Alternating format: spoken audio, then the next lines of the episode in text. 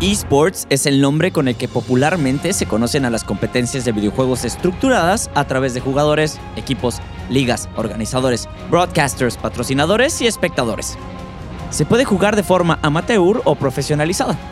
Dentro del campo de los esports, los géneros de videojuegos son realmente amplios.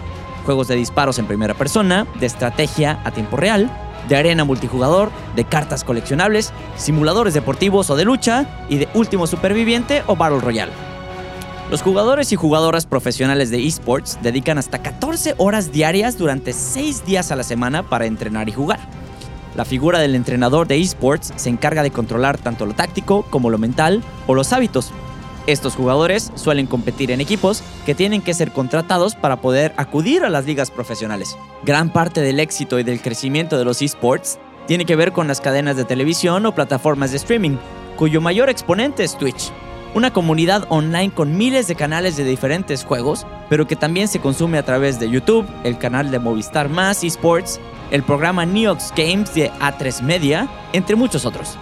Puedes encontrar más información y juegos como estos en el espacio Steam Esports en la planta alta.